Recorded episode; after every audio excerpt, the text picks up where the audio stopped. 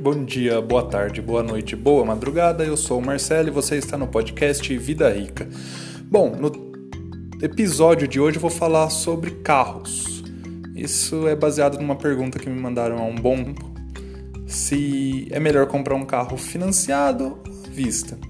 Por que esse dilema? Porque muita gente pensa, pô, se eu comprar o carro à vista, vou deixar de investir aquele dinheiro. Logo, vou perder rentabilidade, vou perder o efeito dos juros compostos, né?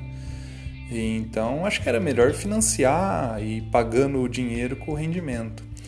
Você até pode fazer isso, mas isso seria num caso muito específico, onde os juros da sua aplicação financeira fossem maiores do que os juros do empréstimo, do financiamento, o que é quase impossível de conseguir.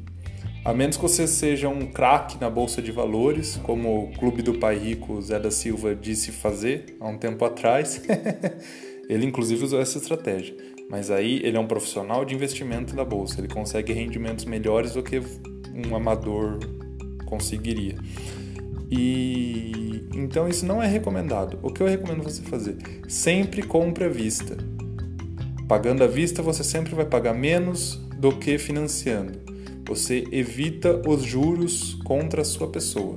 É sempre melhor receber juros do que pagar juros. Então, compre à vista, até porque pagando à vista costuma ter desconto, você consegue condições melhores de pagamento. Enquanto você pagando a prazo, você vai ficar um bom tempo pagando o carro e além, ainda por cima vai pagar dois ou três carros no final do, do período, do prazo. Então, sempre que for comprar alguma coisa, tente pagar à vista.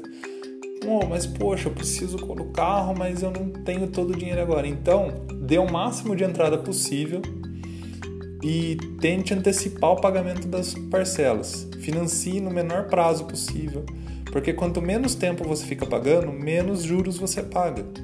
Logo, menos custa para você aquele aquela compra, certo? Então, a dica que eu deixo é essa: compre à vista. Não deu para comprar à vista e mesmo assim você precisa fazer aquele gasto? Financia o mínimo possível, dá o máximo de entrada, financia no menor número possível de parcelas para você pagar menos juros, ok? Por hoje é isso. Se você gostou desse episódio, entra lá no meu site vidarica.me e você também pode ser um apoiador deste canal. É só acessar apoia.se barra Por hoje é isso. Tchau, tchau!